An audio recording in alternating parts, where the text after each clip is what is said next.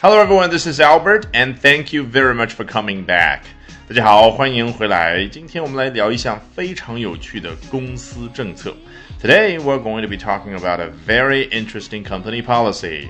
好，今天我们首先来看一下 South China Morning Post 南华早报是怎么说的。Two companies behind a Song Dynasty themed tourist attraction in eastern China are giving their 30 something single women employees extra time off during the Lunar New Year to go home and date. 这里提到了一个旅游景点背后的两家公司，具体说来，什么样的一个旅游景点？A Song Dynasty themed，以中国的宋朝为主题的旅游景点啊，当然这不是在国外的一个旅游景点，in Eastern China，在中国东部。Are giving their thirty-something single women employees extra time off 是这两家公司给他们的单身女员工更多的假期。首先，什么样的女员工？三十多岁的，人家英文叫 thirty something，其实指的就是三十和四十岁之间的女性。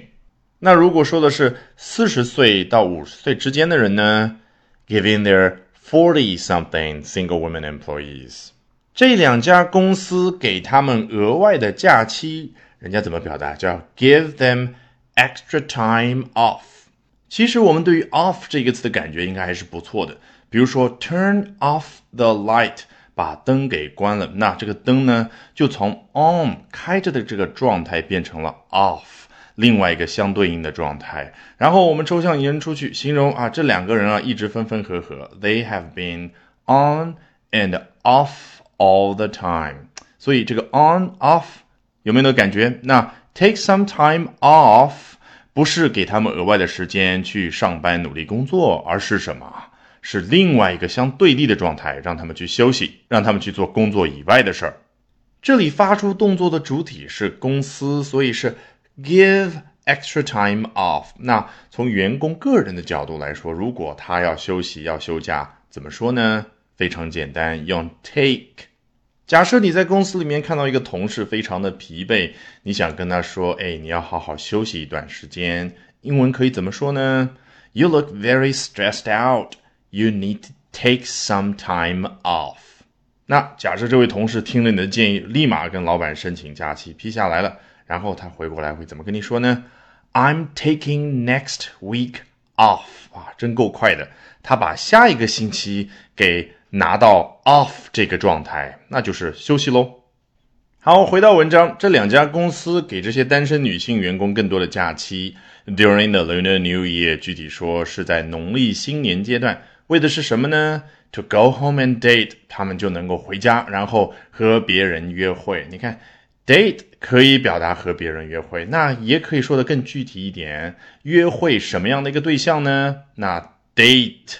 Someone 就应该是这种表达，比如说啊，一个男生很开心的告诉他哥们说：“你看那个女孩那么漂亮，I am dating her，我正和她约会，我正和她谈恋爱。”当然，date 这样的小词其实用法极其多，那你怎么学呢？不是查词典，而是在美剧、电影课这样专注于口语的课程里面，就应该把它掌握的滚瓜烂熟。来看下一段。In a notice on Monday, Hangzhou Songcheng Performance and Hangzhou Songcheng Tourism Management said unmarried women over 30 in non-frontline roles would be granted an extra eight days of dating leave on top of the traditional seven-day break. 这里具体说到了两家公司的名字。原来在周一的一份通知里面，这两家公司说到，超过三十岁还没有结婚的女性，且 in non-frontline roles 满足这样一个条件，在非前线工作岗位上的女性，would be granted an extra eight days of dating leave，就会被授予额外的长达八天的相亲假。你看到 non-frontline 以及 dating leave 都加了双引号，为什么？很显然，直接从中文的新闻字面意思翻译过去的，这是我们中文里特定的表达，证明人家英文里面没有啊。看看这个 non-front line 是不是非常有军事的气息？非前线的，好像非前线作战的感觉。那我们现代汉语里面事实上有大量的词汇和表达都是来源于战争啊，一点也不稀奇。我们新中国才成立多少年，所以很多的词汇都来源于革命时期。那英文里面其实也有很多的来源于军事里的表达，比如说啊一家公司的主管跟你说啊，接下来是一场非常艰巨的战争。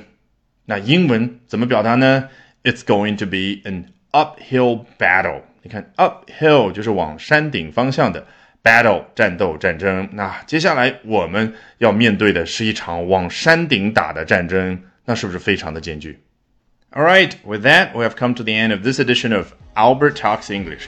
Thank you very much for listening, everyone. Bye for now, and see you next week. 本节目文本和完整版讲解在我的会员课程同步更新，大家可以到我们的公众号免费试听和订阅。